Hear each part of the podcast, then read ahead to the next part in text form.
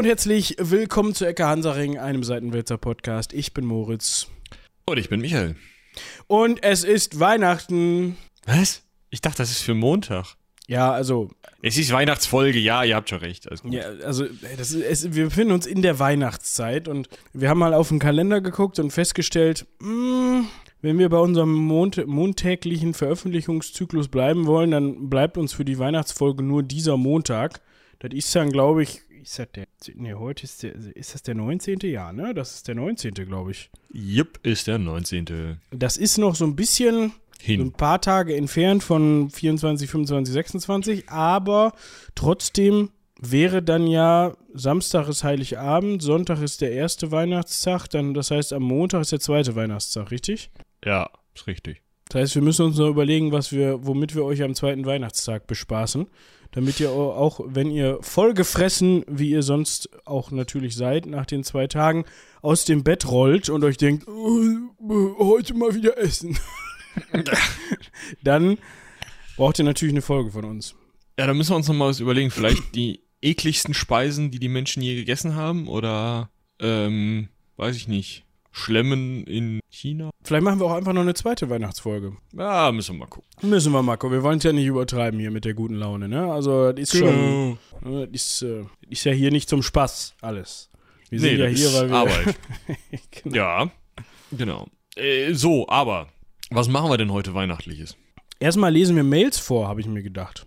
Ach, oh ja, wir müssen uns noch Verzeihung. Also das ist, ähm, wir müssen euch vor einem schwerwiegenden Fehler bewahren. Ja, also ähm, uns wurde gesagt, dass wir sehr, sehr gefährliches Halbwissen verbreitet hätten. Da müssen wir Harald auch eigentlich sehr dankbar sein. So, beziehungsweise ihr, wenn ihr mal wieder im Erdorbit rumeiert, ähm, könnte das gefährlich werden, wenn ihr nur Ecke Hansaring gehört habt. Also ich würde sagen, ich verlese einfach, oder? Ja, das hört sich gut an. Gut, also es geht um Raumstationen und wie sie funktionieren. Ich zitiere, die Dinger müssen die Erde umkreisen und das auch nach je gewählter Bahnhöhe in einer genau bestimmten Geschwindigkeit. Ja, also je höher, desto andere Geschwindigkeit. Oder sind sie zu schnell? Ab zum Mond oder sonst wohin. Dann fließt nämlich raus aus der Bahn, kann man sich vorstellen. Sind sie zu langsam? Miami Beach. Also, pff. so. Deswegen stürzen sie nach Schichtende, wenn kein Sprit mehr für Bahnkorrekturen da ist, letztlich irgendwann ab. Damit sie nicht irgendwo zufällig runterfallen, macht man das irgendwann kontrolliert. Bremst also da, wo es passend ist und äh, es kann eben sein, dass größere Dosen, Dosen ist wieder ein Zitat, äh, nicht vollständig ver. Außerdem muss man den Erdorbit sauber halten, denn äh, Raumschiffe sind bei Zusammenstößen nicht Vollkasko versichert. Also kann man nicht stehen bleiben, erklärt Harald weiter, äh, sondern man kann genauso schnell sein wie die Erdrotation und dadurch dann geostationär stehen. Ja, zum Beispiel dieser Astra-Satellit von den Antennen kennt man vielleicht. Und äh, alle Raumstationen fliegen eigentlich auf der gleichen Höhe von 300 bis 400 Kilometern. Das heißt, sie sind auch alle gleich schnell. Es gibt also kein neueres Turbo-GTI-Modell. ja, also vielen herzlichen Dank für diese Einordnung. Das hilft uns sehr. Ähm, und wenn wir weiterhin Raumfahrtthemen machen, wie du sie dir wünschst, was wir definitiv tun werden, weil ich die auch spannend finde, ähm, äh, verlassen wir uns darauf, dass du uns bei so einem TNF, den wir da erzählen, einfach immer wieder korrigierst. Ja, also dafür haben wir euch ja, ne? Ja. Vielen, vielen lieben Dank äh, geht raus an Harald für diese sehr informative Mail und den sehr lustig geschriebenen Text dazu. Genau. Ach, das wollte ich mir abgewöhnen. Ich wollte nicht immer genau sagen. Das mache ich in letzter Zeit sehr oft. Egal. Genau. Jetzt komm, hier, wir müssen noch Inseln. Wir müssen noch Inseln, wir sind aber erst sechs Minuten in der Folge. Übrigens, wie ihr vielleicht hört, ich habe immer noch Special Effekt. Ich werde das Kram irgendwie nicht los. Vielleicht solltest du dir einfach mal die Nase spülen mit Salzwasser. Ich habe Hals und nicht Nase. Vielleicht solltest du dir mal den Hals spülen mit Salzwasser. Ja. Oder du nimmst irgendwelche äh, Globulis oder so. Ich wollte gerade sagen, mache ich, aber als du dann Globulis gesagt hast, nee. Ich, ich glaub, weiß ja nicht, wie du deinen Tee süßt. Welchen Tee? Ja, da ist der Fehler. Ich trinke nur Tee, wenn ich krank bin, also. Oder bist du krank, wenn du Tee trinkst? Jetzt habe ich gerade noch über ein, ein, anderes Wortspiel nachgedacht, im Sinne von, ich bin krank vor. Nee, ist egal. Also, wir halten fest, ich sollte vielleicht Tee trinken. Ich habe hier gerade sogar Tee, nur der hat uh. eine etwas andere Temperatur. Ne? Der wird Eistee. gerne kalt getrunken und ich glaube, der hat jetzt nicht ganz denselben Effekt wie zum Beispiel irgend so ein. Ich finde das immer interessant, wenn man im Supermarkt ist und dann mal das Teeregal durchstöbert. Für was es alles Tee gibt, ne? Also ja, da kannst du dich richtig beruhigen mit. Der- Oder auch das Gegenteil. der Beruhigungsblasen, Wohlfühl, schöner Abend, mach's dir gemütlich. Brudi, mach nicht so Tee. Ja, ist, also äh, ich habe mal versucht, mich da durchzuprobieren. Lasst das. Die schmecken alle wie Oma unterm Arm. Nehmt einfach einen grünen Tee, einen weißen Tee, einen schwarzen Tee. Das ist, das ist Tee, das ist in Ordnung. Und wenn ihr einen Früchtetee wollt, dann kauft Früchtetee und nicht den Gelassenheit und Wohlbefinden bei nachmittäglichen Problemen in dunklen Jahreszeiten mit Zimt. Ich meine, ihr dürft gerne irgendeinen Zimttee Ja, kaufen, macht, der nach was ihr Weihnachten wollt, ist mir schmeckt. egal. Ihr dürft auch gerne diesen, also die sind ja auch vorzugsweise in so weißen Verpackungen, ne? Also so, Also ihr könnt kaufen, was ihr wollt. Ihr dürft auch gerne, ist mir echt egal, ihr dürft auch gerne euren Tee mit Globuli süßen, wie den von Mai Ti Nguyen Kim. Oh, Habe ich das jetzt richtig gemacht? Ich glaube schon. weiß ich nicht. Aber ich, worauf ich hinaus wollte, ist, dass dieser Tee Ja. immer so ein bisschen nach Medikamenten aussieht. Ich weiß nicht, ob das so soll, weil die in so einer weißen Verpackung sind. Das ist dann oft so, ist das jetzt rezeptpflichtig hier im Supermarkt oder nicht? Ja, das ist, dafür ist es aber ja da. Das geht ja darum, so zu tun, als wäre das, ähm, Heilsam? ja, He hätte eine heilende Wirkung? genau. Ja. So.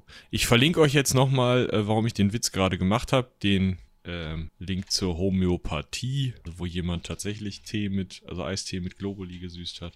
Eistee Und- mit Globuli. Ja, warte. Eistee mit Globuli. Also wir machen, wir süßen etwas, was schon süß ist, noch süßer. Ach so, nee, äh, Tee mit Globuli, um Eistee draus zu machen. Das ist extrem lustige. Ja, könnt ihr dann ja mal reingucken, wenn ihr mit allen Ecke Hansaring-Folgen durch seid. Aber nur dann. Wir machen jetzt ja hier keine Konkurrenzwerbung oder sowas. Ja, ich sag mal, wir machen ja nur eine Folge die Woche, ne? Also da haben wir ja Chancen. Denn nur wir verkünden die ultimative Wahrheit.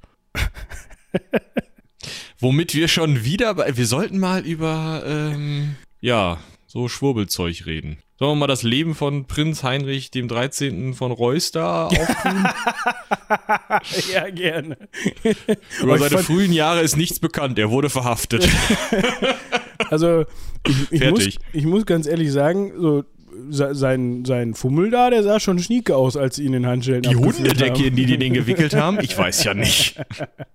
Also als Hund wäre ich schon beleidigt.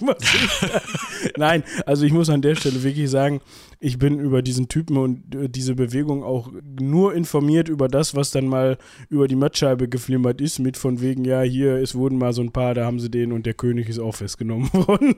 der König von Deutschland. Also ansonsten habe ich da null Aktien, was irgendwie, auch was diesen Typen angeht. Also, ja. Aber ich fand's schon witzig, muss ich sagen. Ach, lustig ist, jetzt ist wohl noch rausgekommen, dass die gehofft haben, dass Aliens ihnen helfen. Also, Das ist interessant, weil warum sollten die das tun? ja, das ist, das ist eine Frage, ne? Da glaubt man gar nicht, aber das ist äh, interessant. Was haben sich die Aliens dabei davon erhofft? Also glauben, also naja, So im Austausch. genau. Weil Vielleicht ist- müssen wir da. Wir, wir sprechen ja gar nicht darüber, über die generell die These mit Aliens und so, aber Also sollte es Aliens geben, die von einem anderen Planeten sich extra, und wir haben gerade gehört, wie kompliziert das ist, so mit Bahn verlassen und so, alles ganz schwierig, auf den Weg zu uns machen. Dafür extra ihren Überlichtantrieb anmachen, weil sonst kommst du hier nicht hin, jedenfalls nicht in der Lebenszeit. Um dann irgend so Willi, hör mal, von Reus oder wie der da heißt, ich habe es mir nicht gemerkt, in der Hundedecke. auf den Thron eines nicht mehr vorhandenen Landes in einem, also auf einem Planeten, der noch nicht mal selber Überlichtgeschwindigkeit hat, zu setzen. Was glauben die denn? Jetzt mal ohne Scheiß, wenn ich als als Mensch bei irgendeinem so Alien-Planeten ankommen würde, ich könnte mir doch noch nicht mal deren Gesellschaftsstruktur merken. Woher soll ich denn wissen, was eine Nation ist oder was ein Kaiser oder keine Ahnung? Das stehe ich davor und sage, ja, das sind wohl Menschen. Der eine sieht aus wie der andere. Guck mal, die machen da teilweise ganz lustige Sachen, die wir nicht verstehen. Ja, Irgendwie funken die ziemlichen Scheiß ins Weltall. Ach, das ist deren Unterhaltungsprogramm. Ah ja. mhm. vielleicht sollten wir darüber auch mal eine Folge machen. Einfach mal nur eine Stunde hinsetzen und wild spekulieren. Mit Thesen, die es bereits gibt dazu. Also es gibt ja sicherlich irgendwie Wir können uns mal diese Alien-Thesen reinziehen. Das können wir echt mal machen. Also so, ähm, warum glaubt man denn, haben wir bisher noch kein, keine Marsmenschen getroffen und so. Da gibt's ja Thesen zu, die auch wissenschaftlich ziemlich fundiert sind. Ja, könnten wir eigentlich für den zweiten Weihnachtstag machen. Finde ich eigentlich. Ja. Also ich habe jetzt da Bock drauf, muss ich sagen. Ja, können wir uns gerne anschauen. Ist überhaupt kein Problem. Wir können uns ja mal so, so die Aliens-Thesen von bis anschauen. Vielleicht ist das eine ganz nette Sache. Ja. Vielleicht Ja. wird dann mein, mein tiefer, fester Gl Glauben an Glau Glaube, Glau Vielleicht glaube ich dann ja nicht mehr, dass es Aliens gibt. Weil der Zwölfjährige in mir sagt immer, irgendwo sind bestimmt welche. Ach, das sagen die meisten dieser Thesen auch. Ja. Also, wir können uns die, wie gesagt, wir können uns die mal angucken. Aber äh, vielleicht, um noch mal eine Sache zu machen, die ich immer schon mal machen wollte, wenn es um Aliens geht. Und wenn die sich dann unser Entertainment-Programm angucken, dann möchte ich Michael Mittermeier aus seinem, boah, irgendwann aus den 90ern ist das Programm. So, ja, ich glaube, ich, ich krieg's nicht auf die Kette. Auf jeden Fall äh, macht da jemand, also kommt jemand auf den Mars, da kommen die Marsmenschen. Derjenige, der auf den Mars kommt, macht einen Witz. Und die Aliens so, äh, Scheißwitz. Scheiß Menschheit. Auslöschen. Strahlen. Fitz. Und ich glaube, das würde auch passieren, wenn man sich so manches Entertainment-Produkt reinzieht. Wahrscheinlich, ja. Aber das So. könnt ihr dann ja auch nochmal nachhören. Vielleicht findest du das ja irgendwo noch online auf YouTube und kannst das verlinken. Oder so. Wie wir jetzt auch immer von der Weihnachtsfolge über diesen komischen Papst, äh, König da auf Aliens abgedriftet sind. Und jetzt mal eben im Vorlauf auf das heutige Thema, das Thema für die nächste Folge festgelegt haben. Keine Ahnung, aber hat funktioniert. Wir sind 15 Minuten drin. Wir, es ist uns jetzt offiziell erlaubt. Jetzt, jetzt dürfen wir, meinst du? Ja, jetzt dürfen wir über das heutige Thema sprechen. Okay. Und wir haben so ein bisschen Themen jongliert, weil wir wollten ja gerne die Weihnachtsfolge heute schon machen. Mm, was ist denn da ein Weihnachtsthema? Und ich bin folgendermaßen vorgegangen, du hast habe ein- Weihnachten eingetippt. habe Weihnachten eingetippt. Und dann habe ich mal so geguckt, 24., 25., 26. Dezember. Das ist übrigens ganz witzig. Man kann jeden Tag des Jahres Wikipediaen. Ne? Also da kann man dann zu jedem so eine Auflistung finden, was an diesen Tagen denn so Spannendes passiert ist. Am 24. stand irgendwas mit Weihnachten drin. Das hat uns dann weniger interessiert. Ähm, aber bei dieser Recherche sind unter anderem die Weihnachtsinseln bei mir aufgeploppt. Und was wäre besser für eine Weihnachtsfolge geeignet, als eine Insel, über die wir sowieso turbo gerne sprechen. äh, Der Ja, geneigte. Zuhörer oder die geneigte Zuhörerin werden das kennen. Und dann, ja, also ich habe hab vergessen, wie ich den Satz angefangen habe, aber auf jeden Fall, da sehe ich uns. Habe ich uns gesehen. Und zum Glück den Michi auch. Ja. Also, was für eine Insel ist es jetzt? Die, die Weihnachtsinsel, habe ich doch gerade gesagt. Ich höre dir doch nicht nicht? zu. Ich musste den Mitarbeiter noch suchen. Ja, die Weihnachtsinsel, weil sie am 25. gefunden wurde. So. Er ist eigentlich auch fertig jetzt, ne? Ja, gut. Tschüssing.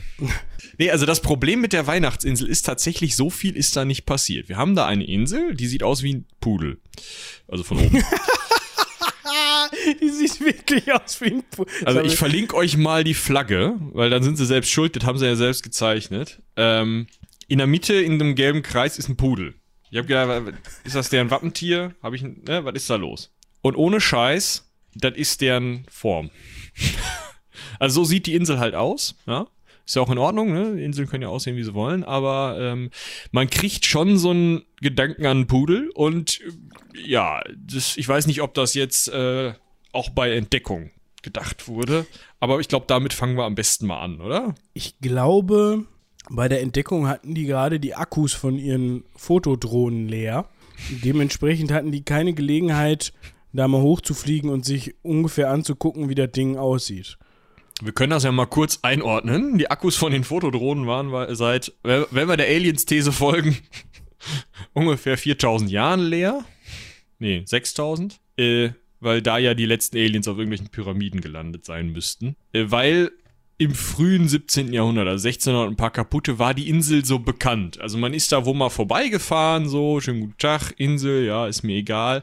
Und irgendwann kam William Miners mit der Royal Mary, und zwar am f- sechs- äh, 25. Dezember 1643, da vorbei und sagte, sag mal, hier, erster Mart, da vorne, was ist das für eine Insel?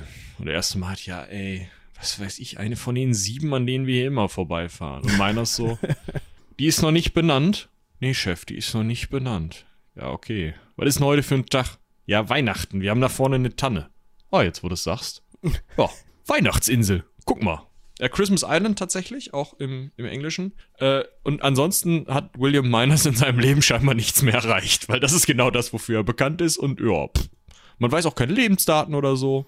Also man weiß, dass er mit seiner Royal Mary für die britische Ostindien-Kompanie unterwegs war zu dem Zeitpunkt, ne? also wie Michi gerade schon sagte 1643.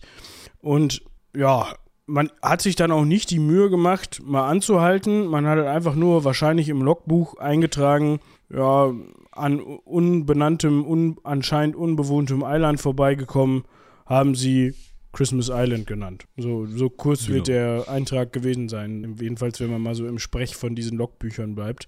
Jetzt ja, können wir aber noch mal ganz kurz eben darauf eingehen, wo der William Miners denn da. Oh, ja, stimmt. Wir müssen ein bisschen geografisch, ne?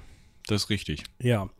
Und zwar sind wir jetzt nicht, wie man bei der Weihnachtsinsel vielleicht feststellen oder sich denken könnte, irgendwo im, keine Ahnung, keine Nordmeer? Nördlich von Norwegen oder vor der norwegischen Küste oder irgendwie, keine Ahnung, Na. in der Ostsee oder irgendwo. Aber ich könnte etwas gesagt haben, dass es die britische Ostindien Company war.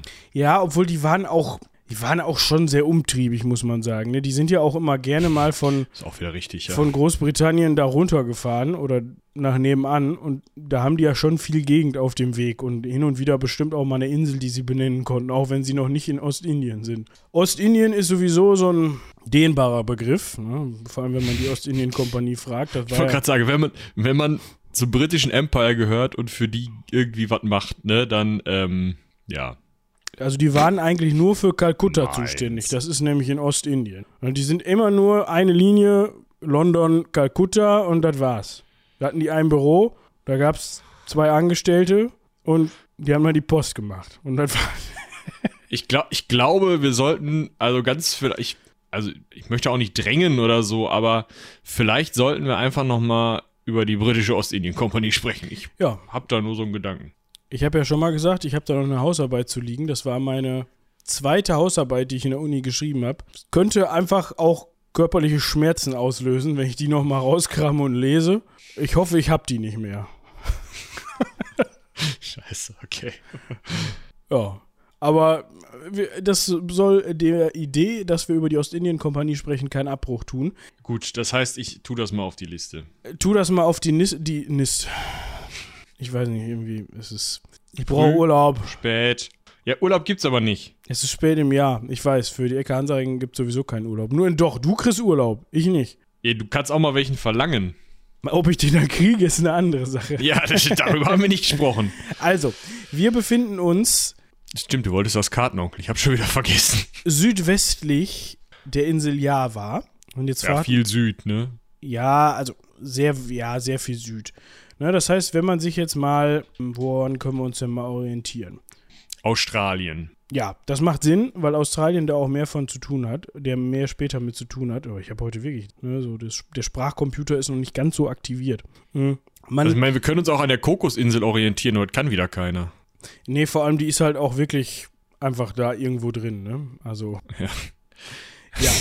Wenn man okay. von Indonesien nach oh, Westen oh, ja. fährt, ja, dann hat man noch diese, hat man noch Sumatra und Java, zwei ziemlich große Inseln. Darüber kommt dann Malaysia und die Weihnachtsinsel liegt, wenn man so möchte, vor der Küste Javas das sind so, wir können ja mal hier wieder messen. Ich liebe Funktion, habe ich schon. Ne? Das sind circa 364 Kilometer von der Küste Javas entfernt, vom nächsten Punkt. Vielleicht auch nur 363. Nagelt mich nicht drauf fest, wenn ihr dann in eurem Schlauchboot sitzt und paddelt.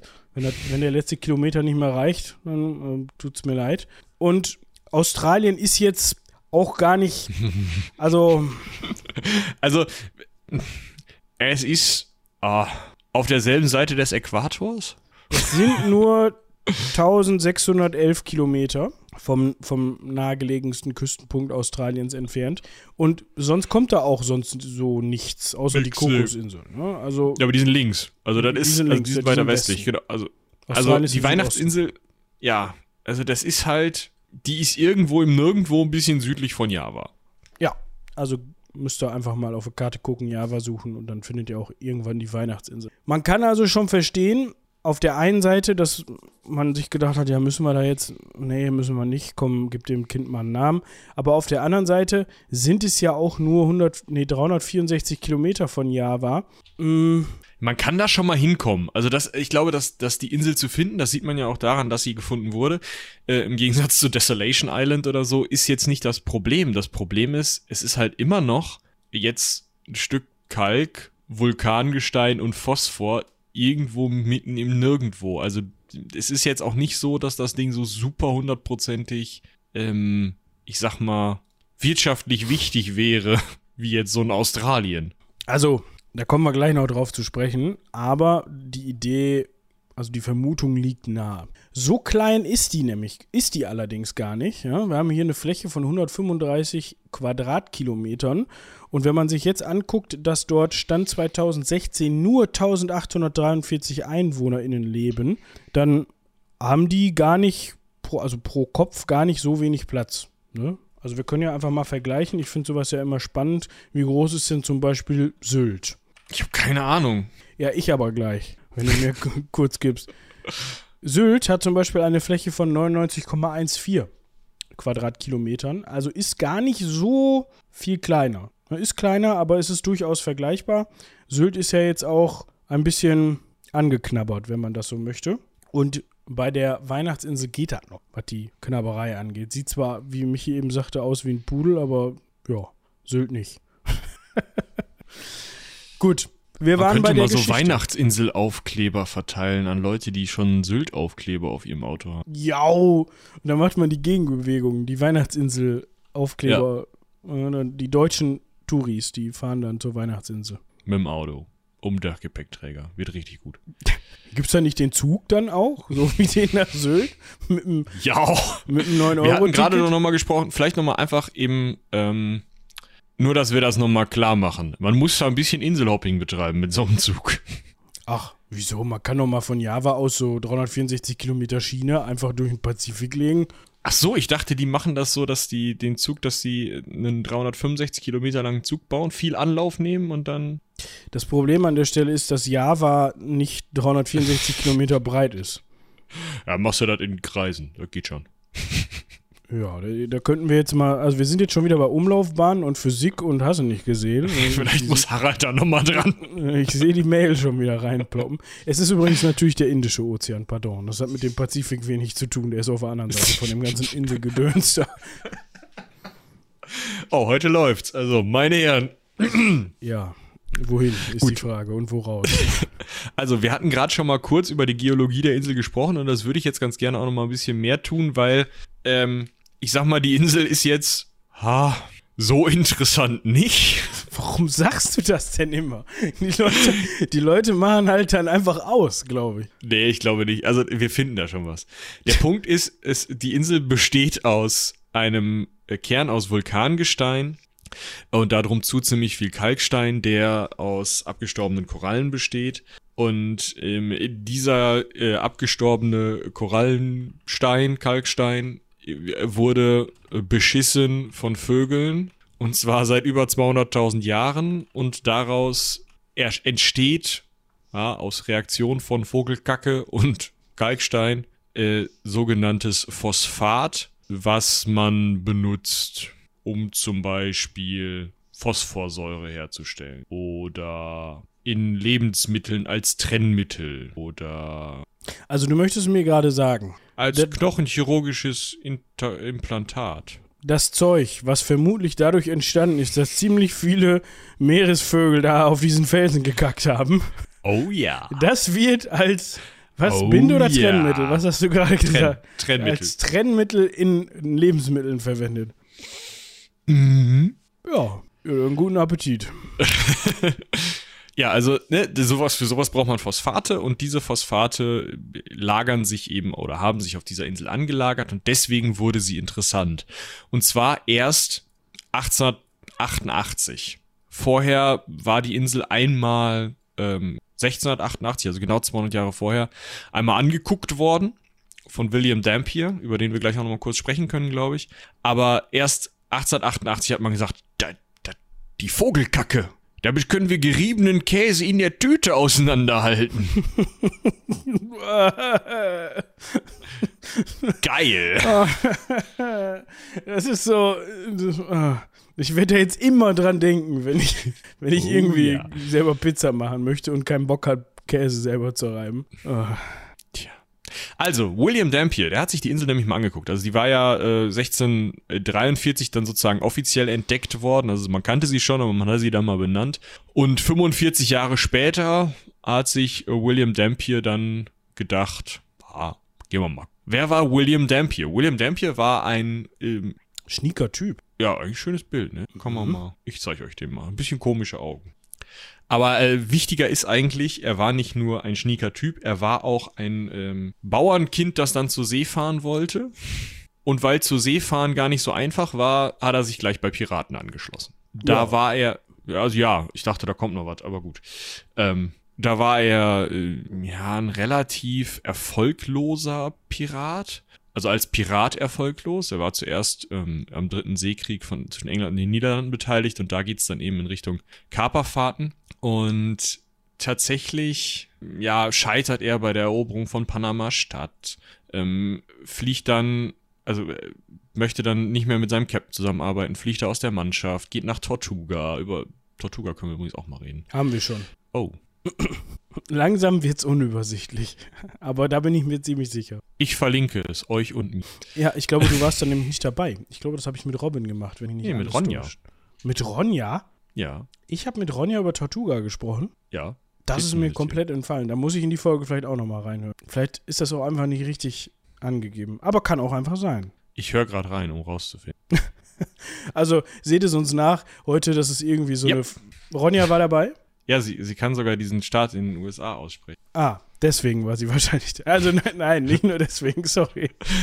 Ich meine, sie wird Nein, das sie, hier. sie hat dazu gearbeitet. Sie ist ja auch ähm, Historikerin und äh, soviel ich weiß, hatte sie dazu eine Hausarbeit geschrieben oder so. Ah, okay. Ja, sehr cool. Mhm. Also, falls euch Tortuga interessiert, dürft ihr an dieser Stelle auch gerne rumschalten, weil ihr merkt schon, das ist so ein bisschen so eine Folge außer der Reihe, aber es muss ja auch mal sein. Ne? Es muss auch mal so ein bisschen gediegener, so ein bisschen entspannter, legerer, sportlicher, wie auch immer ihr das nennen wollt. Also wir sind hier heute komplett in der, in der, im Wohlfühlmodus und ist ja Weihnachten. Wir waren beim Herrn, beim Herrn Dampier stehen geblieben, der irgendwie so ein bisschen Knatsch mit seinem Captain hatte und deswegen sich gedacht hat, komm, Tortuga, da sehe ich mich. Da, wo der, da, wo der Hanf blüht.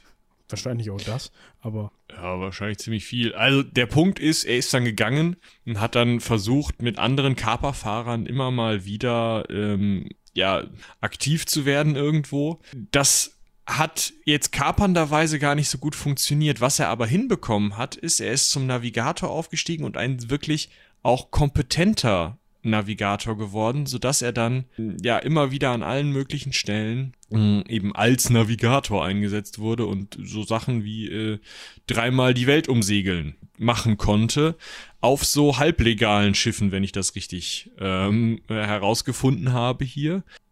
Unter anderem ist er in dieser Zeit mh, einmal erkrankt.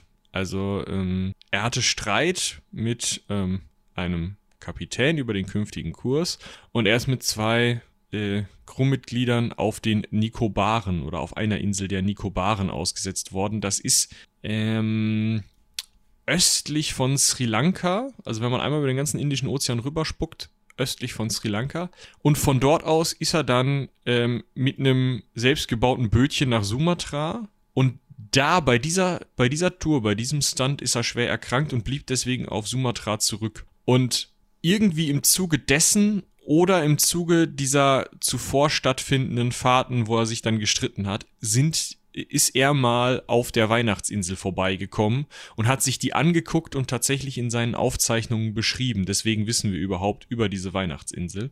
Und naja, also im Endeffekt ist danach, wie gesagt, 200 Jahre nichts passiert. Also irgendwie, ja, weiß ich auch nicht. Ähm, scheint er da nichts gefunden zu haben, außer Vogelkacke. ja, war übrigens auch verheiratet. Seine Frau lebte allerdings in England und ja, irgendwie ist das ja immer so eine Sache mit den seefahrenden Männern, ne? wenn die Frauen zu Hause bleiben müssen. Lief dann wohl in England nicht ganz so rosig, besaßen ein kleines Anwesen in der Grafschaft Dorset, das dann in seiner Abwesenheit irgendwie mal den Besitzer gewechselt hat, weil es ja, zu Hause wohl nicht so lief, aber mh, interessante Fernbeziehungen, finde ich sowas immer. Naja, was heißt Beziehung, ne? Ja, es ist so, hey, lass uns mal heiraten. Jo, alles klar. Übrigens, nächste Woche fahre ich weg. Oh, wo geht's hin? Ja, du, Sumatra, Australien, äh, Südamerika, dies, das. Oh, das ist ja, hört sich ja sehr weit weg an, oder? Ja. Und wann bist du wieder da? Oh, keine Ahnung. Zwei, drei Jahre. Oh, danke, Okay. danke, dass wir darüber gesprochen haben. Hochzeit war schön. Man sieht sich, ne? Tschüssing, ne? Genau. Genau. Passt du auf alles auf, ne? Ja, mm. Ja, das hat nicht geklappt. Das ist ihr dann losgeworden tatsächlich. Irgendwie wahrscheinlich britisches Recht zu dem Zeitpunkt. Ähm, das heißt, äh, er war halt sehr glücklos dann auch darin, ähm, ja, sich einen, einen schönen Lebensabend zu machen. Ne? Also er wollte dann eben, nachdem er so rumgeeiert war und auch dieser Stunt mit Sumatra, da hat ihm nicht so gut gepasst, hat er versucht, irgendwie sich als Entdecker zu profilieren, hat unter anderem einen in Anführungsstrichen philippinischen Prinzen mitgebracht, also einen, einen Filipino entführt und gesagt, hier, das ist ein, ein Prinz. Ähm, wir können den jetzt hier in London ausstellen. So wie sie damals drauf waren. Der ist dann leider verstorben. Und ähm, ja, das war halt, also es war typisches Verhalten zur damaligen Zeit, um halt diese Entdeckerkarriere irgendwie ähm, auf, auf Zack zu bringen. Das ähm, hat aber auch nicht geklappt. Ja, also was heißt Entdeckerkarriere? In dem Sinne als klassischer Entdecker oder wenn wir uns mal angucken, was er so überhaupt alles bereist hat und wie weit er rumgekommen ist, kann man schon sagen, dass er nicht ganz unerfolgreich war. Ne? Er hat halt vielleicht einfach nie so dieses Standing gehabt, was man jetzt einem Francis Drake oder Ja. ähm, sagen wir mal einem, wie hieß der, einem James Cook oder so zugeschrieben hat. Aber er ist schon zum einen anscheinend ein sehr kompetenter Navigator gewesen, das heißt auch ein sehr kompetenter Seemann. Und zum anderen ist er durch seine Fahrten auch anscheinend äh, sehr viel und für damalige Verhältnisse auch in sehr exotischen Kreisen unterwegs gewesen. Definitiv. So. Allerdings muss man festhalten, ich könnte mir vorstellen, 99,99% unserer ZuhörerInnen haben vorher schon mal von Sir Francis Drake und James Cook gehört, aber noch nicht von William Dampier. Ja, gut. Wie gesagt, war jetzt nicht so erfolgreich. Und das könnte ihm vielleicht im Nachgang missfallen. Ja. Kann nicht alles haben, ne? Gut, kommen wir zurück zu den Weihnachtsinseln. Wir hatten jetzt schon festgestellt, er hat sich das Ganze dann nochmal angeguckt, hat sich dann diese Möwenkacke da auf dem Felsen, die dann irgendwie lustig chemisch reagiert hat, unter die Nase gerieben und hat dann festgestellt, Mensch, da können wir doch jetzt eigentlich mal das abbauen. Und das hat sich die britische Krone auch gedacht, hat das ganze Ding dann mal relativ flux annektiert und auch direkt, wie man das von den Briten kennt, ne, zu der Zeit vor allem, da wurde nicht, wurden kurze 50 gemacht, ne, ohne viel Federlesen, da müssen erstmal Leute hin und wir wollen dieses Phosphat daher abbauen, das heißt, wir nehmen uns natürlich Das werden keine Briten machen. britische Staats Es ist Vogelkacke. BürgerInnen aus London Mitte. Mir fiel gerade die Adresse von Sherlock Holmes nie ein, aber ist egal. Ähm, keine Ahnung. Der Eaton Place ist was anderes, ne? Ja, 10 Downing Street ist es auch nicht. Aber Ja, es, ihr wisst, was ich meine. Also man hat sich dann eher in Singapur, China und Malaysia bedient und wahrscheinlich auch dann Arbeitskräfte, die mehr oder weniger Bock drauf hatten, dahin zu gehen, zu fahren, genommen und die wurden wahrscheinlich auch fürstlich bezahlt, nämlich gar nicht. Nicht, also genau. genau ist darüber nicht bekannt, aber es ist davon Also, auszugehen, dass das ziemlich, ziemlich harte, ausbeuterische und ja, zwanghafte Arbeit war. Genau. Also es war wie folgt. Ähm, es gab zwei Leute. Einmal den äh, Ozeanographen John Murray und den äh, Schotten, der sonst scheinbar keine Qualifikation hatte. George Clooney's Ross. Und beide hatten auf ihre Art Anspruch auf die Kokos, äh, auf die ähm, äh, äh, Christmasinsel, Weihnachtsinsel äh, angemeldet. Und zwar hatte der John hatte da das Phosphat sich mal angeguckt und hat gesagt, ja, ist ja kommerziell wertvoll und äh, hat Großbritannien dazu gedrängt, gedrängt, diese Insel erstmal zu annektieren. Vorher war die einfach leer, hat sich keiner darum gekümmert. Da hat Großbritannien 1888 gesagt, ja. Also der John Murray war übrigens Ozeanograph, ja, und somit ein Kollege von Eva, Das ist richtig. um das mal an der Ah, Stelle Grüße gehen raus. Ja, Äh, ich hoffe, ihr habt den äh, Adventskalender gehört. Wenn nicht, jetzt nachholen. Ja. So, in eins, in den Kopf rein. genau. Äh, ja, der ist echt schön, der Adventskalender von den drei Männern. Ich verlinke euch den. Aber der George, im Gegensatz zu John, war ja kein Ozeanograph, sondern nur Schotte. Dementsprechend. Ähm, ja, und Besitzer der Kokosinsel, ne? Also. Ach so, ups, ja, das ist richtig. Aber es qualifiziert ihn ja in dem Sinne auch nicht. Also da könnte man jetzt eine ausgedehnte Diskussion drüber führen, gerade in diesem Land, ob der Besitz von Gegenständen oder Dingen, die Wert haben, einen zu irgendwas qualifiziert. Aber da gibt es den einen oder die andere, die sagen würde, ja, durchaus. Aber wir wollen hier keine gesellschaftliche Diskussion aufmachen. Jedenfalls nicht in diese Richtung. Und also vielleicht später mal. Worauf ich hinaus wollte. Der George schickt seinen kleinen Bruder. In dem Moment, als die, als Großbritannien hingeht und sagt, ja, die Weihnachtsinsel ist jetzt unsere, schickt der George seinen kleinen Bruder Andrew rüber und sagt so, ihr macht mir jetzt, bevor der John Murray wiederkommt, nachdem der ja extra in England war, um zu sagen, yo, wir annektieren das jetzt und dann kann ich da wieder hinfahren, macht ihr mir da eine Siedlung auf, also Andrew und eine kleine Gruppe malaysischer Arbeiter, macht ihr mir da eine Siedlung aus und fangt mit dem Abbau an und dann ist, die, ist der Drops ja gelutscht. Dann gehört die ganze Sache, also dann ist das wie mit den Kokosinseln, dann gehört die Weihnachtsinsel mir halt auch noch und der John Murray kann kommen, wann er will und wie er will. Und tatsächlich sind, äh, ist Andrew äh, Clooney's Ross dann vor John Murray auf den oder auf der Christmasinsel, auf der Weihnachtsinsel gewesen und hat Flying Fish Cove gegründet, was auch ein schöner Name ist, finde ich. Ja, ähm, dazu kann man auch noch mal eben was sagen, nämlich zur, zur Topografie dieser Insel. Das ist nämlich zu großen Teilen ein Hochplateau mit sehr steil abfallenden Hängen zum Wasser hin. Und dann gibt es da so, so Terrassen, die in die, so natürliche Terrassen, die in die Hänge ein, nicht eingearbeitet, weil dann wären sie nicht natürlich, aber die in den Hängen sind quasi. Und da, wo auch heute noch die Flying Fish Cove ist, also wo die Ansiedlung Flying Fish Cove ist, ist mit der einzige Platz, wo man sicher anlanden kann. Und dementsprechend ja, stellte sich die Frage gar nicht, sondern man hat relativ schnell rausgefunden, ja gut, komm, Flying, Flying Fish Cove it is, da brüllen wir unseren, unseren Binorik in die Erde. Ich weiß nicht, ob man das da gemacht hat. Naja, auf jeden Fall haben sie irgendwas gebaut, wo sie dann wohnen konnten und mit dem Phosphatanbau abfangen, äh, abfangen, anfangen. Jetzt geht das natürlich nicht mit rechten Dingen zu. Ja, das ist ja nicht so, wie man sich das vorstellt. Ja, und Murray war wohl auch ein bisschen was sauer. Jetzt konnte man dem Clooney's, Clooney's Ross aber nicht sagen, jetzt verzieh dich da wieder. Das heißt, man hat tatsächlich eine, äh, eine Einigung gefunden und seit 1891 eine gemeinsame Phosphatabbaukonzession für beide aufgemacht, die dann zusammen die Firma Christmas Island Phosphat Company gründeten, 1897, sodass 1898 das Unternehmen dort starten konnte mit, und da sind wir wieder, 200 chinesischen Arbeitern, 8 europäischen Managern, 5 Sikh-Polizisten und einer kleinen Anzahl von Malaien, die scheinbar nicht zum Arbeiten da waren. Keine Ahnung.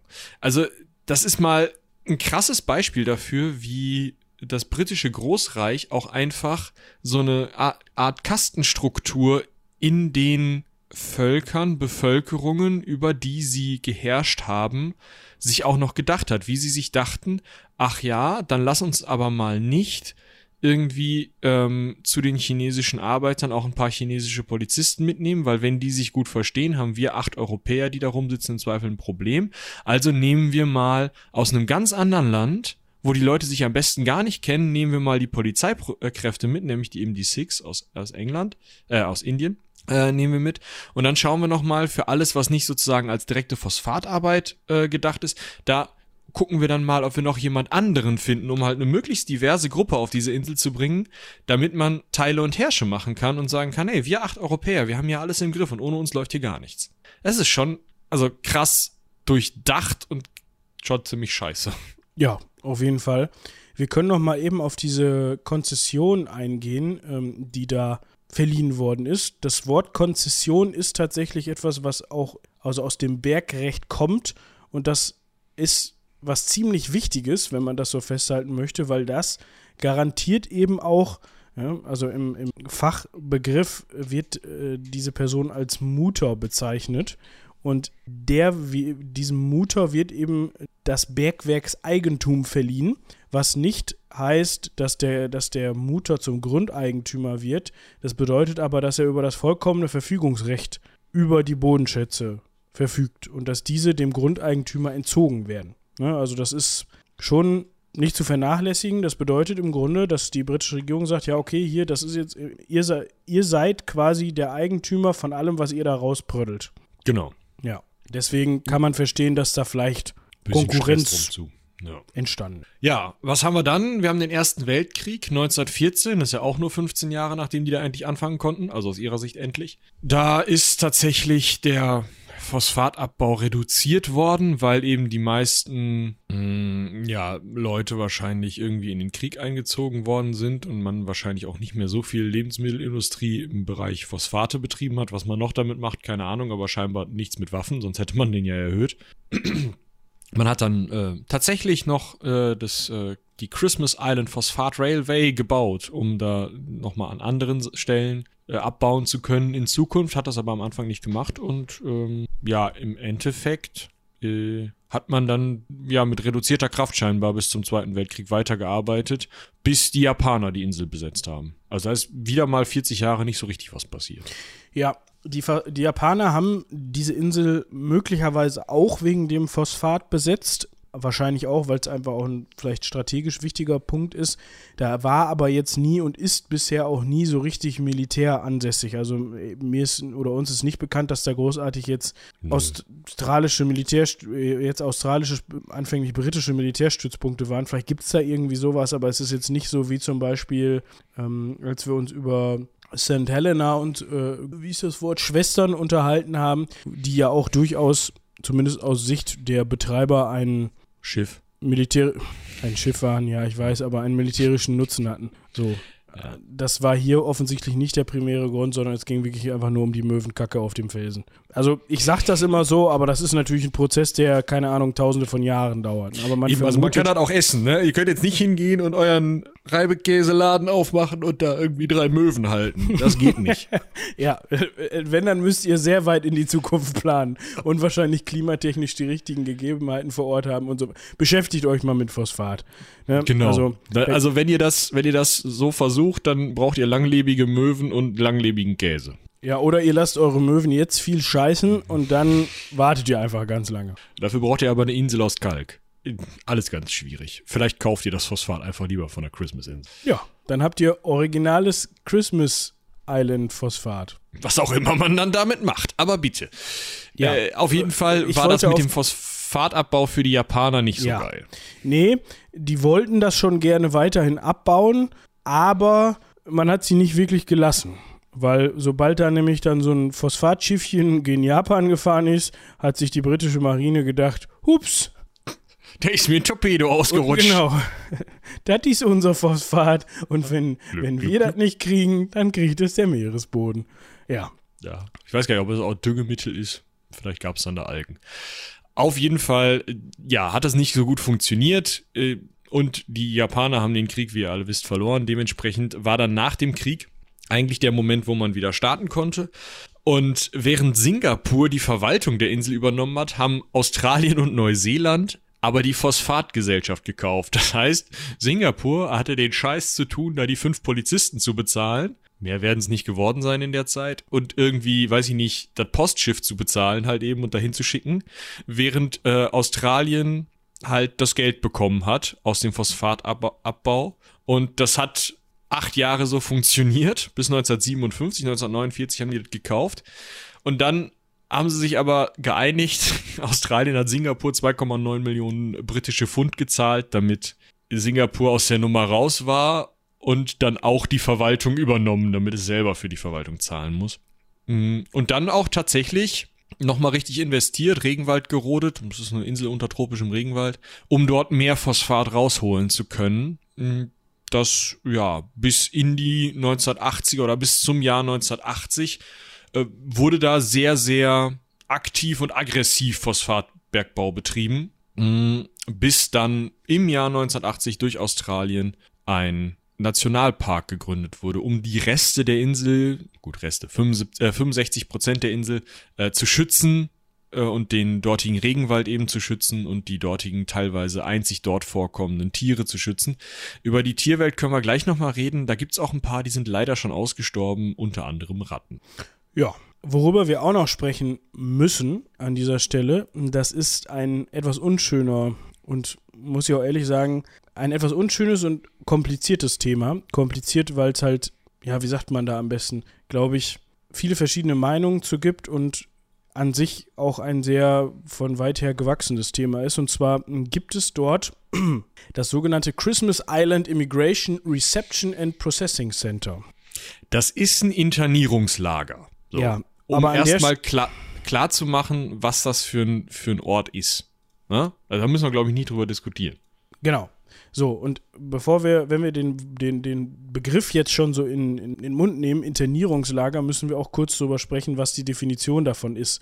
So, das bedeutet nicht automatisch. Mit Internierungslager verbinde ich, also für mich ist das automatisch immer konnotiert mit, ja, da gehst du rein und kommst nicht wieder raus.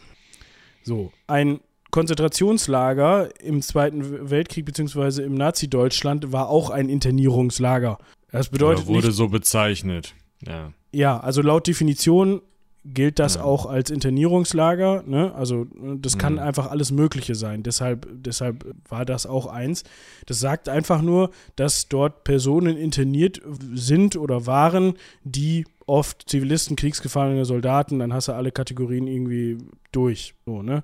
Und ähm, es gibt halt viele verschiedene Arten und Ausformungen von Internierungslagern. Deshalb heißt das nicht automatisch, dass in diesem Christmas Island Immigration Reception and Processing Center, dass da dann irgendwie, keine Ahnung, was auch immer man sich unter diesem Begriff vorstellt. Gegründet wurde das aufgrund der sogenannten asylsuchenden Boat People. Der Begriff Boat People kommt ursprünglich oder wurde, wird am meisten verknüpft mit Flüchtlingen aus Vietnam die nachdem der Vietnamkrieg vorbei war, also da müsste man jetzt einen Riesenfass aufmachen, können wir uns eigentlich auch nochmal mit beschäftigen, weil das ist, glaube ich, ein Punkt, viele wissen, okay, Vietnamkrieg, ja, die Amis waren da irgendwie mit beschäftigt und ähm, das hat ewig gedauert oder war eine ziemliche Schlammschlacht und am Ende haben sich die Amis da rausgezogen und äh, so ein bisschen kann man auch sagen, die haben den, die haben den verloren. Oder nicht nur so ein bisschen, auf jeden Fall gab es daraufhin in Vietnam regierungstechnisch einen Wechsel, beziehungsweise eine Seite hat sich durchgesetzt und die hat dann AnhängerInnen der anderen Seite zu Teilen sehr unterdrückt. Teilweise gibt es da auch Berichte von Hinrichtungen und diversen Gräueltaten. Müssen wir jetzt gar nicht so sehr darauf eingehen. Ich glaube, das können wir, wie gesagt, am besten nochmal in einer gesonderten Folge dazu machen. Wichtig ist auf jeden Fall, dass im Zuge dieser, dieses Wechsels oder dieser dieses Ergebnisses nach dem Krieg Flüchtlingswellen entstanden sind. So. Ne, wir, wir, Vietnamkrieg endete am 30. April 1975 und in den darauffolgenden Jahren sind halt ganz, ganz viele, unter anderem Menschen aus Südvietnam, dann ins Boot gestiegen und wollten nach Südostasien, teilweise sogar nach Australien flüchten. So, und die australische Regierung ist immer schon dafür bekannt gewesen und ist es mom im, äh, momentan auch immer noch, und da wird sich wahrscheinlich auch so schnell nichts dran ändern, dass man da sehr rigoros mit Flüchtlingsströmen umgeht. Das heißt. Ja, nicht nur mit Strömen, sondern es geht wirklich darum, möglichst niemanden ins eigene Land zu lassen. Ja, also da gibt es. Sei denn natürlich, du bist weiß mitteleuropäisch und kommst aus äh, ja, Geld. In irgendeiner Weise beruflich qualifiziert. Oder. Da gibt es so ein Fachbegriff für. Ich muss mal gerade gucken. Also was wir auf jeden Fall festhalten können, es war schon immer eine Idee der äh, Australier, die Leute, gerade so Boat People, möglichst. Äh, wie kommt man auch sonst nach Australien?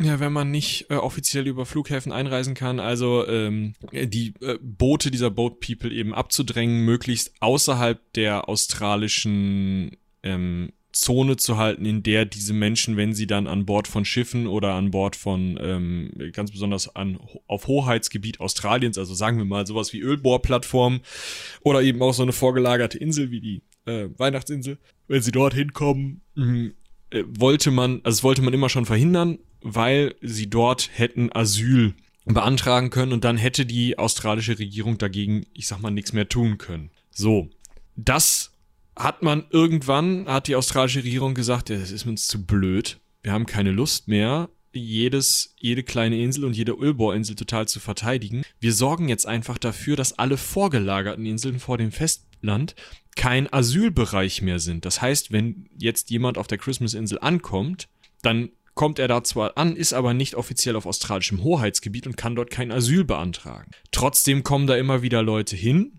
einfach weil sie verzweifelt sind und eben mit dem Boot nach Australien wollen.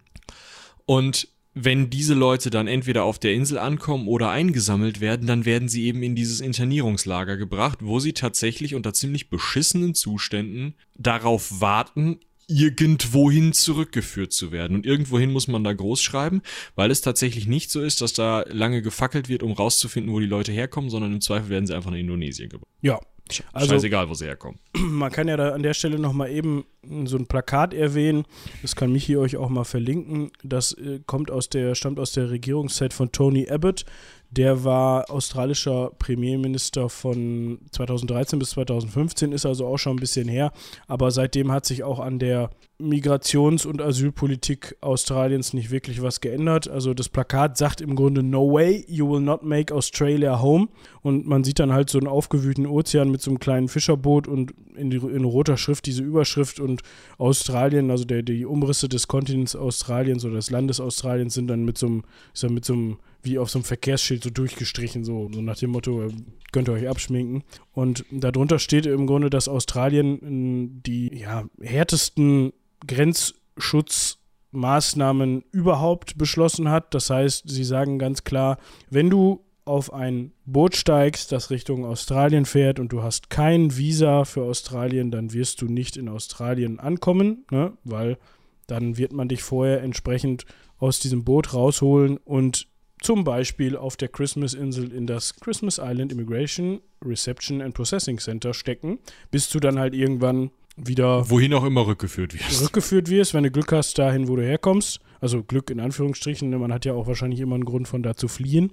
Mhm, genau. Jedes Vessel, also jedes, jedes Schiff, das versucht, illegal in australische Wässer, äh, Gewässer einzudringen, wird safely removed, also wird sicher daran, wird sicher daraus entfernt. Und diese Regeln gelten für jeden, das heißt für Familien, Kinder, Kinder ohne Eltern und das gilt auch für Leute, die educated and skilled sind, also auch für Leute, die ja Bildung haben oder die entsprechendes Können haben.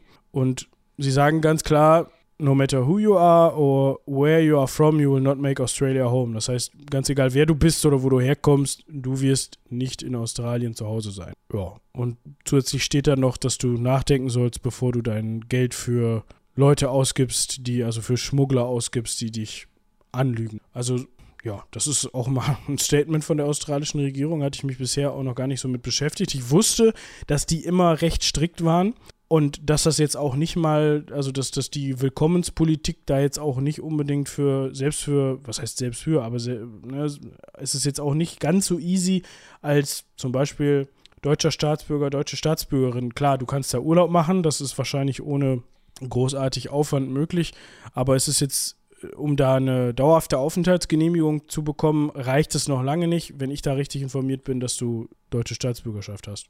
Es ist leichter, aber es ist nicht ähm, nicht super einfach. Nee, es ist nicht so, dass die, dass die da stehen und scharf drauf sind. Genau. Ähm, vielleicht, also solche Plakate gibt es tatsächlich auch äh, von europäischen Staaten, also da könnt ihr euch auch mal informieren, dann eben zum Beispiel in Afghanistan. Ne? Da heißt es dann auch, kommt halt nicht einfach, ihr werdet zurückgebracht und so weiter und so fort, weil man eben die Geflüchteten nicht haben möchte.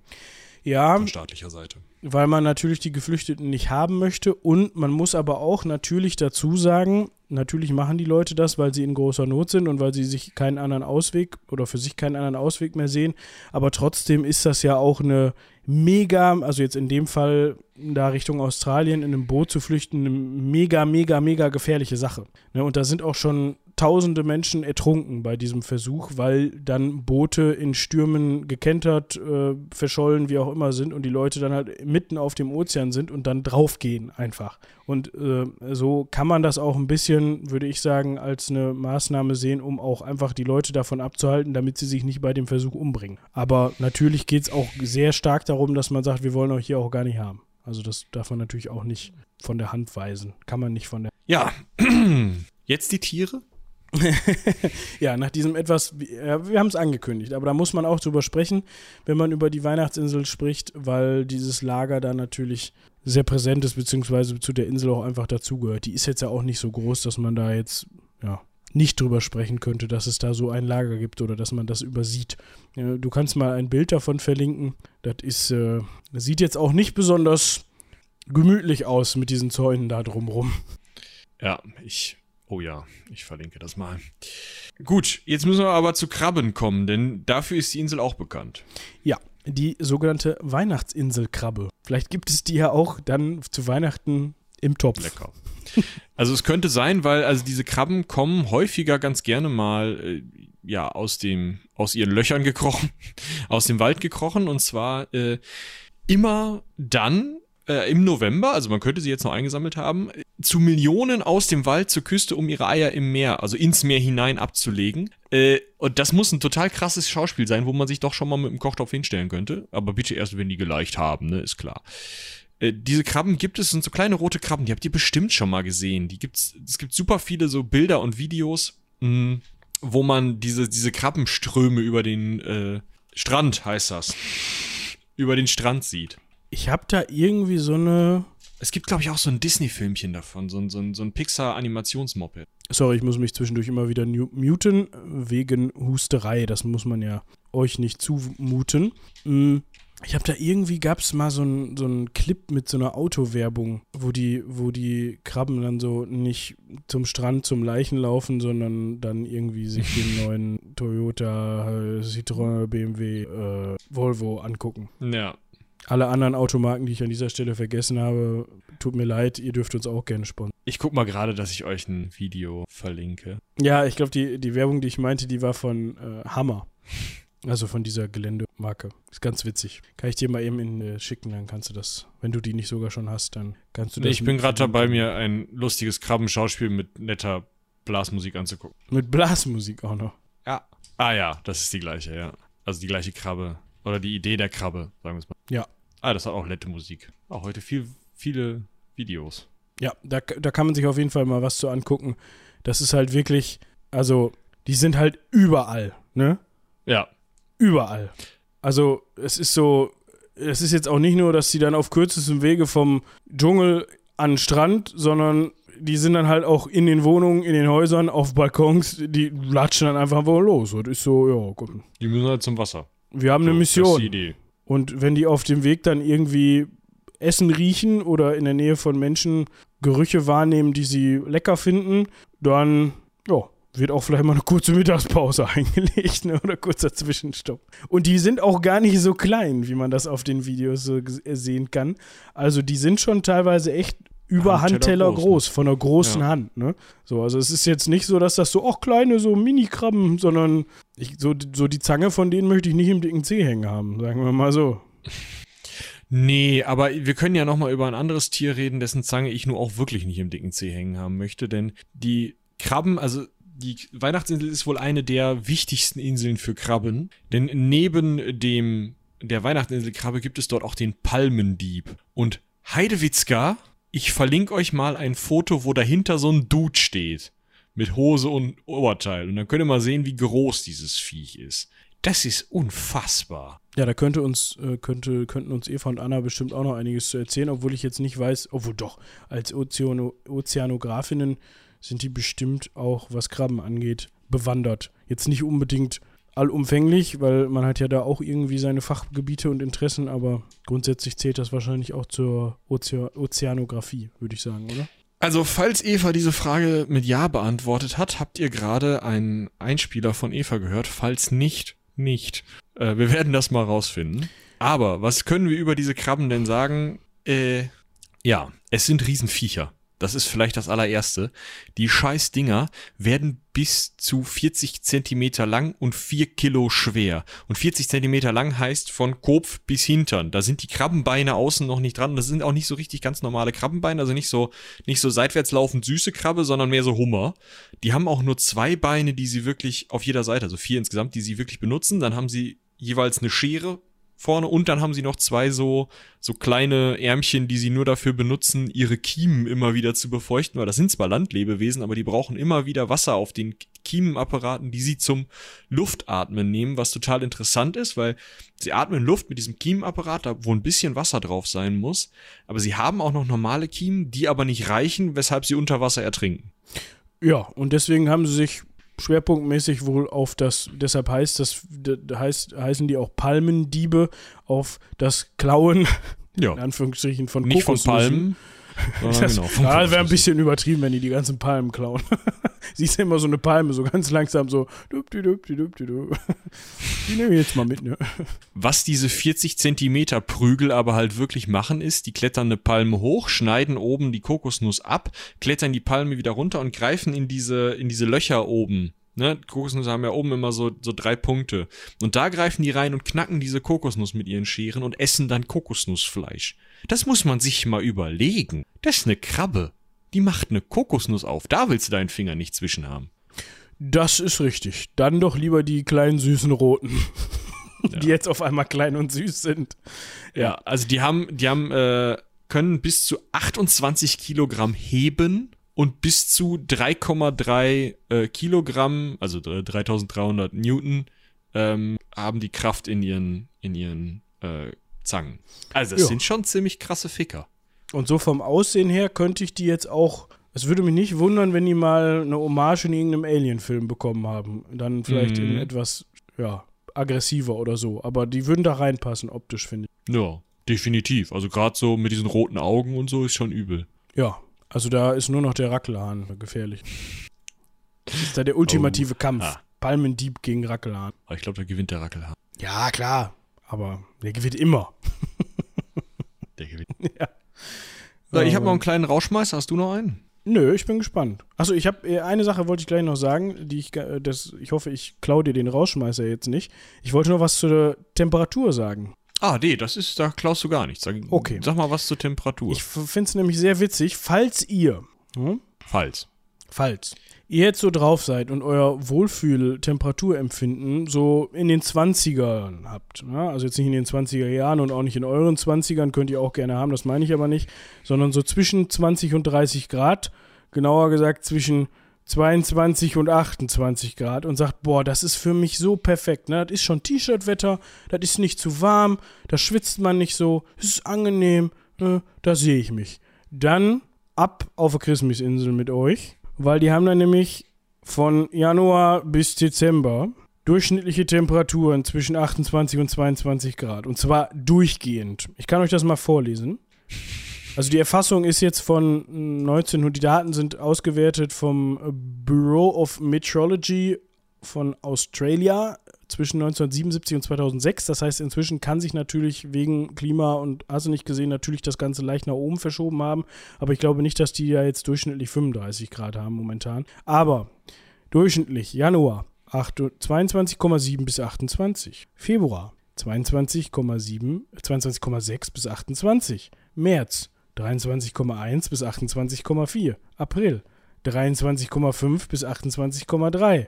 Mai, ja, ich ziehe das jetzt durch. 23,8 bis 27,9.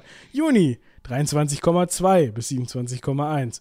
Und ich ziehe es doch nicht durch, weil es mir auf den Sack geht. Also, wir haben halt wirklich von ich hab Januar einfach nichts gesagt, ne? bis Dezember zwei Grad Unterschied in den, in den Min- bis Max-Werten. Ne? Also wir sind immer in diesem Temperaturfenster drin. Und das habe ich so noch, also klar wird in diesem Klimabereich und in diesem Bereich sicherlich für einige Bereiche gelten. Das habe ich aber so krass noch nie gesehen, dass das so konstant gleichbleibend ist. Also da kannst du halt einfach zwölf Monate im Jahr deine kurze Hose nicht ausziehen. Also Das ist schon eigentlich ziemlich geil. ja. Also für mich muss ich ganz ehrlich sagen, das wäre einfach perfekt für mich vom Wetter her. 28 Grad ist ein bisschen warm, aber ansonsten sehe ich Ja, mich da auch wohl. aber dann hast du halt auch mal Tage mit 25, 24, aber auch 28 ist noch ganz geil. So muss man sagen. Nicht durchgehend, aber ist okay. ja, aber es wird ja auch immer mal ein bisschen kühler. Das ist richtig. Was den Niederschlag angeht, ist es ein bisschen anders. Da hat man ganz klar im ähm, Januar, Februar, März, April, so diese vier Monate, das ist so die Regenzeit da anscheinend, während das so im, da hat man so 276 bis teilweise über 300 äh, Millimeter Niederschlag pro Quadratmeter ist das dann wahrscheinlich. Und das fällt dann im August, September, Oktober auf teilweise bis zu 30. Also da ist schon deutliche, im Vergleich zur Temperatur gibt es da schon deutliche Unterschiede. Ja, Ja, dann, Dann- können wir jetzt endlich zu meinem Ra Rauschmeister kommen, oder? gerne. Okay, folgendes. Es gibt zwei Dinge, von denen man eigentlich ausgeht, dass sie so ein kleines Land nicht haben würde. Zum einen ein eigenes Kfz-Kennzeichen, das ist auch richtig, es hat kein eigenes Kfz-Kennzeichen, die haben ja auch den Zug, den einen. Aber was sie haben, was wovon ich auch nicht von ausgegeben wäre, dass äh, ausgegangen wäre, dass sie das haben, ist eine eigene äh, Domain, ne? ähnlich wie äh, damals äh, in der Folge über die DDR oder in einer der Folgen über die DDR ähm, wir irgendwie rausgefunden haben, dass es eben die Domain, ich meine, es ist sogar .ddr ist. Ich guck mal eben oder .dd. Ist es auch so, dass die Christmas Islands eine eigene Domain haben. Und zwar .cx. Und das muss ja ungefähr so eine beliebte E-Mail-Adresse sein wie .tv, also Internetadresse, weil ne, CX, ihr könnt euch das jetzt denken, ja, wir sind ja ein jugendfreier Podcast hier, ähm, ist natürlich jetzt ähm, bisschen anzüglich, kann man das vielleicht nennen. Äh, wegen dem X, oder? Ja, man könnte ja aus CX sich ganz schnell denken Cybersex. Ach so, ja. Ich wette mit dir, dass sex.cx fast genauso teuer ist wie sex.de. Wahrscheinlich. Also, ich weiß jetzt nicht, ob das unbedingt damit zu tun hat, dass die Leute da irgendwelche Schmuddelseiten, also dass die diese Domains für irgendwelche Schmuddelseiten haben wollen, oder weil sie es einfach turbo witzig finden, eine Domain der Christmas Islands zu haben. So, keine Ahnung. Also, müsste man mal rausfinden, aber es ist trotzdem witzig, dass sie eine eigene Domain haben. Vielleicht habt ihr ja selber auch eine Internetadresse. Oder wir machen jetzt die Büchse der Pandora auf hier im Podcast und demnächst verzeichnen oder ab nächste Woche Montag verzeichnen die Seiten, wo man sowas erstehen kann, einen gehörigen Zuwachs an CX-Domains. Und dann kommt raus, ja, die Ecke Hansaring war es. Jetzt sind alle CX-Domains weg. Dann tut's uns leid. Vielleicht sollten wir Robin mal darauf ansetzen, dass er uns äh, die Ecke hansaring.cx reserviert.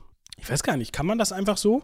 Also klar, ich weiß, dass man einfach so Domains kaufen kann, das ist mir schon klar, aber ich weiß nicht, ob das in solchen Spezialfällen dann nur mit Einreichung der Staatsbürgerschaft oder sowas funktioniert. Ich habe ehrlicherweise keine Ahnung, aber das, was für deine These mit dem, äh, also mit dem, dass, dass wir da die Rolle auslösen oder die, ne? Also die, die Welle an CX-Domains auslösen, spricht, ist, dass die teuerste bisher verkaufte Top-Level-Domain äh, aus dem CX-Bereich war lasvegas.cx, die aktuell nicht mehr erreichbar ist. Also scheinbar ähm, ist das günstig zu haben. Also vielleicht macht ihr damit auch ein schwunghaftes, ähm, ja, weiß ich nicht, OnlyFans-Pendant auf. Das Christmas Island OnlyFans. So, ja. Genau. Kronlyfans. Kron Krabby-Fans, ich weiß es nicht. Yay, Krabby-Fans.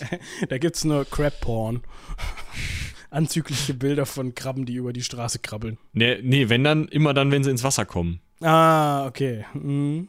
Dann ist direkt, uh, okay, fertig. Wenn sie ins Wasser. Wir sollten echt aufhören.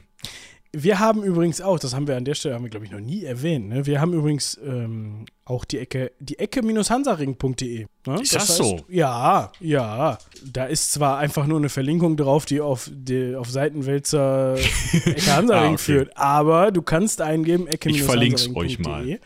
Und dann, ne, falls ihr da Bock drauf habt, findet ihr da alles zum Thema Ecke Hansaring. Unter anderem unsere Schniekensammeltassen. Falls ihr noch kein Weihnachtsgeschenk habt, dann ist es jetzt zu spät. ja, wahrscheinlich schon. Aber ihr, oh, könnt, ihr könnt euch.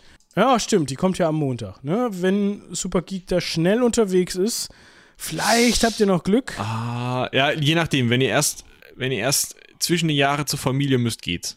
Ja, kommt drauf an, wann. Für Heiligabend oder erster, zweiter Weihnachtstag wird wahrscheinlich schwierig, aber so nachträgliche Weihnachtsgeschenke sind ja auch recht ganz nett.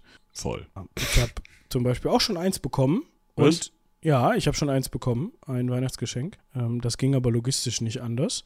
Und möglicherweise habe ich auch eins, also definitiv habe ich auch eins, was ich dann erst nach Weihnachten, wahrscheinlich sogar erst nächstes Jahr vergeben muss. Und bei einem bin ich mir noch nicht so sicher, ob das rechtzeitig ankommt. Und da gibt es da, da dann so ja, Dienstag.